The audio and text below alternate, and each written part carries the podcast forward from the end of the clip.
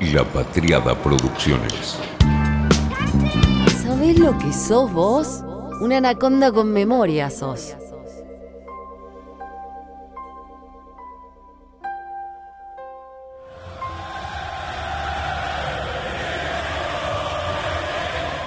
Arranca por la derecha el genio del fútbol.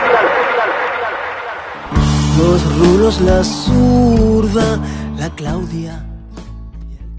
Me están invitando a diferentes homenajes que le van a hacer a mi papá el 25 de noviembre y yo tengo que ser muy sincera y decirles a todos que para mí ese día es el peor día de mi vida, que yo lo tengo totalmente anulado y que lo que más deseo es que ese día nunca hubiera existido. Eh, siempre y cuando cambien las fechas y le hagan homenajes a mi papá, a mí me va a encantar participar, pero siento que ese día no es para homenajear ni conmemorar y mucho menos festejar. Gracias. Dalma dijo que el 25 de noviembre de 2020 es el peor día de su vida, lo tengo totalmente anulado y lo que más deseo es que ese día nunca hubiera existido. Ella decide cancelar la fecha, anularla, decretarla inexistente. Yo apoyo la moción porque me gana el enojo. Estoy enojada con la muerte y la verdad que sí, le decreto su cancelación. Pero también estoy enojada desde siempre, pero más desde aquel 25, con quienes ven más revolución en las declaraciones de Diego que en sus pies. Ya lo dije acá un montón de veces. Así que, de modo caprichoso, maradoniano, me gusta hacer foco en otro noviembre, en el de 2001. Y más precisamente, en el 10 del 10, cuando lanzó una de las máximas a las que nos abrazamos, nos aferramos quienes tenemos un romance eterno con el fútbol. La pelota no se mancha. La pelota no, la pelota no se mancha. Diego y Maradona. Y los dos desde la pelota. Cuando vos entras a la cancha, se va la vida, se va todo. Es en la cancha, Diego con la pelota. No, no estoy diciendo esa pavada que le gusta a la derecha gorila y al progresismo conservador y limpito sobre el Maradona deportista y su diferencia con el Diego persona. Y que los separan, los escinden, los parten a la mitad.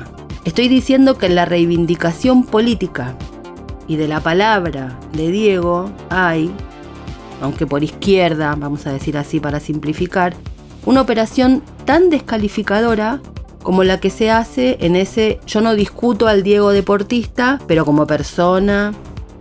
Una le quita a Maradona la revolución que construyó desde los pies y que pudo hacer por ser justamente esa persona que fue. Y la otra le saca la pelota, se la lleva y pone la revolución en sus palabras.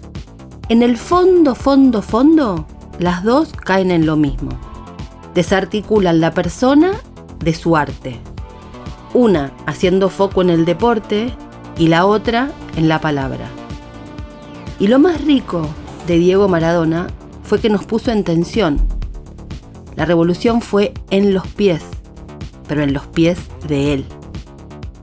Siempre creo que quien le pone más Eduardo Galeano que relato de pelota a la opinión está o o esconde algún tipo de desprecio. Yo no quiero ser ni sucesor ni el segundo Pelé. Yo quiero ser simplemente Maradona. Cuando vos entras a la cancha, se va la vida, se van los problemas, se va todo. La conferencia de prensa en el Napoli. Cero lujos, un gimnasio de básquet. Le preguntan a Maradona por la camorra y el fútbol. Se iban a juntar el jet set y la camorra. La carita de Diego, el presidente del Napoli que agarra el micrófono y dice no podemos envilecer al Napoli con semejante ignorancia. 1984. Arrancaba el huracán Maradona. Y viene la imagen de cuando sube la escalera. Esa foto de Diego saliendo de un túnel, dando los primeros pasos sobre esa escalera repleta de flash, fotógrafos, gente, la prensa internacional, el ojo del mundo.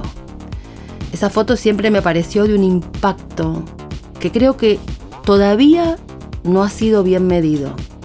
Él es muy chiquito encima y está vestido de colores claros, de colores pastel. Lleva la remera Puma, su marca de siempre, su preferida. Y el isólogo de Puma en el degradé de colores sobre el fondo blanco. Tiene un jogging celestón, los rulos sobre la frente que le cubren un poco la expresión de asombro de esos ojos de mirada adolescente, esos ojos con los que miró cuando le preguntaron por la camorra. Las pecas sobre la nariz de nene, un pibito, y encima de él literalmente los ojos del mundo. Cada vez que se me hace viral un tuit, mira lo que te digo, y cruza el río Bravo, o cuando en los medios me mencionan no de buena manera y me putean en los comentarios, me dan ganas de comprarme una caparazón y meterme para adentro. Entonces pienso y no puedo imaginarme lo que debe haber sido subir esa escalera, porque no la pudo bajar más.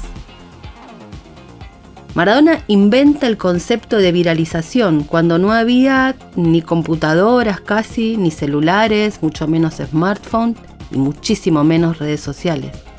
Inventa el trending topiquismo cuando nadie más era trending topic. O sea, todo eso, pero solo. Él arriba, solo, sin que nadie esté ahí con el cuero duro, como para que le explique cómo es estar ahí. Ya por haberse bancado eso, varios y varias deberían cerrar la boca cuando no el upite. Hay quienes encuentran revolución en Maradona porque se tatuó al Che o fue amigo de Fidel o de Chávez. Pero antes de todo eso, Maradona ya había hecho la revolución. La hizo cuando salió de ese túnel y subió esa escalera. Desde el fútbol la hizo. Contra la FIFA, contra las leyes de la física, contra la gravedad, creando identidades que no existían antes de él, resignificando un deporte al punto de que se ponga en duda si el fútbol era de vientre británico o argentino, porque lo puso en duda eso. ¿Quién inventó jugar así a la pelota? La hizo siendo viral cuando no existían los algoritmos. Yo aprendí que uno era Diego y otro era Maradona. Diego era un chico que tenía inseguridades, es un pibe maravilloso. Maradona era el personaje que se tuvo que inventar para poder estar a la altura de las exigencias del negocio del fútbol y de los medios de comunicación.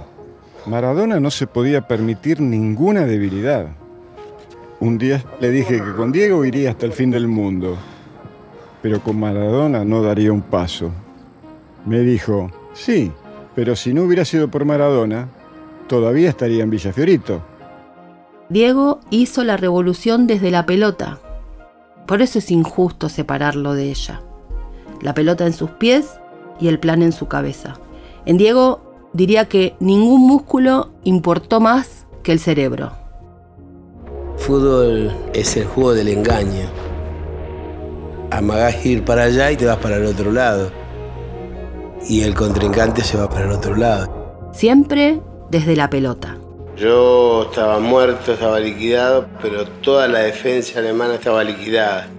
En medio de ese caos, el número 10 es el que tiene que salir a buscar. Siempre desde la pelota. A mí también me encanta mirar el fútbol en contexto, por supuesto, pero a veces pareciera que la frase vinculada a la política define mejor a un jugador que lo que él hace en la cancha. Por supuesto que no está mal poner atención en eso, pero entonces que quien lo hace reconozca que lo que le importa mucho más es la adhesión del jugador y mucho más que su fútbol. Nunca entenderé a esos que creen que al fútbol le falta algo, como que carece, que le falta un adjetivo, una comparación, una palabra, como un suplemento. El fútbol es como tal una disciplina. El fútbol es como la política. El fútbol es como el TEC. De hecho, creo que la política y el TEC deberían mirar más al fútbol para entender y aprender a pensar. Por eso Diego era mayúsculo, porque desde el fútbol analizaba todo lo otro. Como esas canciones camperas tipo las de Larralde, por ejemplo, que usa el microcosmos de la cotidiana de un puestero para analizar los sentimientos universales. Usa su disciplina para pensar lo otro. El engaño, como el fútbol, o sea, la vida misma. El salir a buscar. ¿Qué es eso sino la definición misma de existencia? La diversión, el amor. Le dicen revolucionario por sus palabras para bajarle el precio, pero Diego era futbolista. El fútbol no necesita ser adjetivado para ser mejor, ya está a la altura por el solo hecho de serlo. El jugador no necesita lupa política ni análisis sociológico para ser mejor. Al fútbol le alcanza con ser lo que es para estar arriba de todo. Como le alcanza a la música, a la literatura, al cine o a la pintura. Mozart, Rodolfo Walsh, Orson Welles, Miguel Ángel, Picasso o Maradona hicieron la revolución en sus disciplinas porque inventaron un arte dentro de sus propios artes. El documental de Capadia hace una operación sublime. Es un documental sobre dos personas. Diego, el chico que mantuvo a su familia desde los 15 años jugando al fútbol como nadie, y Maradona. Ese semidios del fútbol cuya vida es una tormenta que ha envuelto a cada persona, cada club, cada institución de la que ha estado cerca y los ha puesto de cabeza, sobre todo al propio Diego, un náufrago en medio de esa ola. Es la tesis que sustenta el británico Asif Kapadia, quien decidió centrarse en los años en que el 10 jugó para el Napoli entre 1984 y 1992 y que resumen a la perfección que contienen cada aspecto de esa arrebolada vida. Así es la descripción buenísima de un podcast sobre este documental que no cito porque es malo. ¿Cómo vas a hacer un podcast que se escucha mal? En vivo te lo entiendo, pero acá, dale. En el Napoli nace el triángulo. Se separan Diego y Maradona y los dos arman la tríada, la Santísima Trinidad. Diego, Maradona y el fútbol. Creo que ese documental es lo mejor que se ha hecho muy por encima de todo, porque tiene como eje, tesis, esa tensión de Diego con Maradona y hace eje en el fútbol, en el triángulo perfecto. Diego es el primero en entender la tensión, la tensión entre él y Maradona, y la tensión entre él y los demás. Yo veo bien que también se me insulte, porque si no sería muy, muy fácil todo. O sea, sería todo, todos elogios y, y esa no es la vida. La tensión entre él, Diego y Maradona. Cocaína. Yo empecé en Barcelona, en un boliche. Un touch. Parecía que era Superman. La tensión entre Diego y Maradona. Noté que no era Diego la persona que todos conocíamos. Más y más era Maradona, una persona distinta. La tensión entre Diego, el mito y Maradona. El muerto siempre. Qué buen chico era este, qué buen chico. ¿Por qué se murió? Yo vivo. Del mito quieren que se muera para ser mito. No quiero ser mito. La tensión entre el mito y Diego. Le destrozaron la vida. Sin fútbol no había otra cosa para hacer. ¿Nosotros podemos entender una tensión así? Los que no somos Maradona, ¿podemos entender esa tensión? Desde los 15, Diego apoyó a toda la familia. Mucha carga para una sola persona. En realidad yo jugué al fútbol pensando siempre en comprarle la casa a mis viejos y nunca volver a Fiorito. Los incrédulos tuvieron que creer que era el mejor. Estaba yo solo. Muy arriba. ¿Qué se sentirá saberse el mejor y saber que al decir semejante cosa no hay ahí ni pedantería ni exageración, sino apenas el más exacto y preciso diagnóstico? ¿Cómo se lleva eso sobre los hombros? A mí lo que siempre me da impresión es la poca capacidad de mirarnos a nosotros mismos, de mirarse a sí mismos, que tienen quienes critican con tanta liviandad. Toda esa gente, o sea, Nunca se preguntaron, che, ¿yo hubiera podido ser diferente? Hacer las cosas mejor, no caer, no flaquear. Yo creo en lo personal que no hubiera podido, por eso en parte no juzgo. Y un capítulo aparte, el firulete verde. De a poquito, de a poquito, Maradona acomodó también melones en ese campo de juego, en el del campeonato Rúcula. Ahora hacen piruetas en el aire, ¿viste? Para decir, ay, sí, yo soy popular y entonces Maradona sí, pero no sé qué. El resto, nos quedamos parados en el mismo sitio, bancándonos las tensiones, los grises, nuestras propias zonas oscuras, las contradicciones. Ellas pasaron a ser la tía Betty en el mundial diciendo que se iba a un museo. Ok, amigas, sean superiores, levanten sus dedos, pero entonces, ¿saben qué? No podrán nunca ser populares. Es impresionante cómo hasta después de ido, Diego siguió acomodando hasta eso. Porque todo el biribiri llega hasta cierto punto, hasta el momento en que llega el tornado de lo realmente popular. Y ahí muestran la hilacha, es matemático. Y sí, los ídolos populares suelen no provenir del cordón norte Palermo Coglan colegiales. Y por lo general no son veganos, no tienen compost, ni se alimentan de comida orgánica, ni escriben sobre la sustentabilidad ambiental. No, por lo general son torbellinos que levantan polvareda y mugre. Mucha pelusa. Bancate la pelusa. Di Maradona non si può parlare male, perché chi si parla male di parla di Maradona si parla male di Dio. Cuando veía la transmutación de San Genaro en Maradona, cómo empezaban a poner fotos de Maradona al lado de Jesús, y ni hablar de lo que pasó luego del paso a la inmortalidad de Diego. No podía dejar de pensar en Gramsci, si vos me dirás qué tiene que ver. En Gramsci y en uno de sus discípulos, Mariátegui, el que tanto pensó el sincretismo para América Latina, porque entendió siempre que este continente es indisoluble de lo religioso, sea esto pagano, sagrado, eclesial, no importa. No podía dejar de pensar yo que justo en el país cuna de Gramsci se crea este dios pagano que tan bien describía como fenómeno antes de su existencia un discípulo de Gramsci. Este dios pagano que llevó al fútbol al lugar que todas las artes quieren llegar, allá arriba, al lado de la música, a lo más alto del mundo.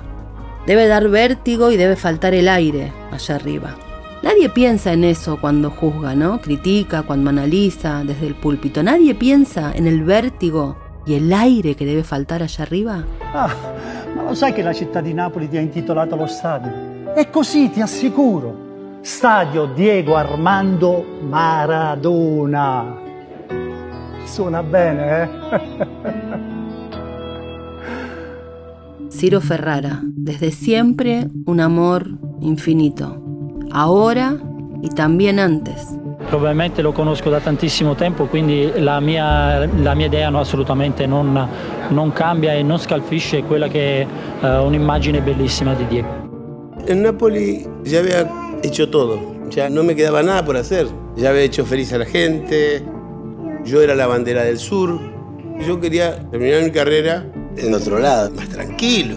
Cuando Diego se plantó en la cancha de fútbol, eligiendo siempre ser capitán de la selección argentina por sobre cualquier cosa. Ahí Italia dijo basta. Enough is enough. Se acabó la protección, Italia dice basta, la prensa, los fiscales, las autoridades, enough is enough, todos en contra. Me fui tranquilo, no hice ninguna historia. Y lo hizo desde los pies y con la 10. Todo lo demás vino después. El mundo era otro no había sueño. El mayor libro que se vendía era un libro que decía que no había sueño, que no había que soñar más, que no valía la pena. Y nosotros queríamos, hasta empezábamos a dudar, ¿te das cuenta? Pero Maradona, en el 94, con todo el mundo en contra, con los poderosos en contra, cantaba limpio y se agarraba la camiseta. ¿Sabés lo que valió para nosotros eso? ¿Sabés lo que era ver al monstruo peleando contra los molinos de viento. ¿Cómo no me voy a emocionar en estos momentos? Si fue la soga que, necesitaba en aquel momento, a seguir peleando. ¿Te das cuenta? Y hoy mis hijas están acá acompañándome. Es el tributo que le hago a este monstruo. Es que mis hijas van a seguir peleando igual que él. Gracias, campeón. Para verte gambetear. los rulos, la zurda, la Claudia y el clan, los viajes, los tapados, el arito. La Tota y Don Diego, los sueños, y ahí va la primera, el bicho, los goles. Del romance convoca a Barcelona. Conquistaste Nápoles y el Mundial. Cambeteaste un destino pobre.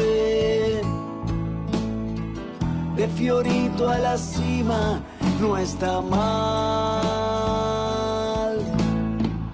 Regalaste abrazos, alegrías y honor, apilando ingleses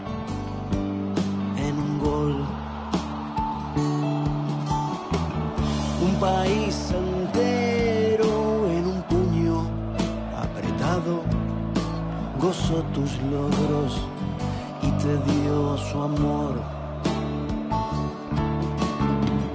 Un día el partido se termina y es que no sé cómo pasó.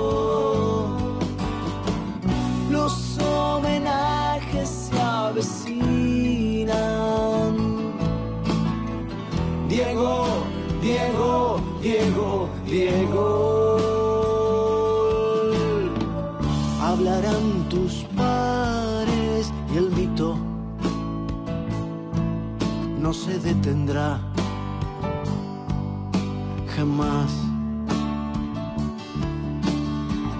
Serás estadios y murales y en la piel de todos vivirás.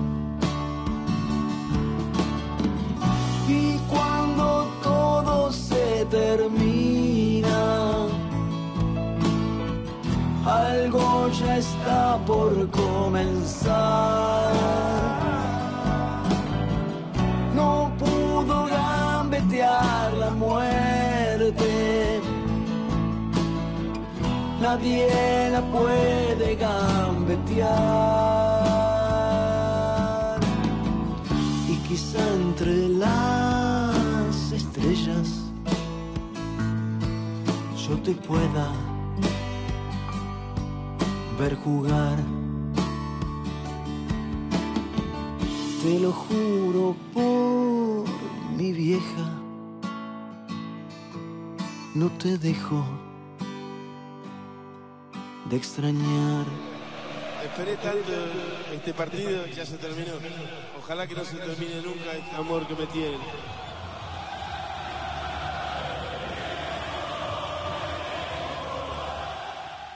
Fue una realización de La Patriada Producciones.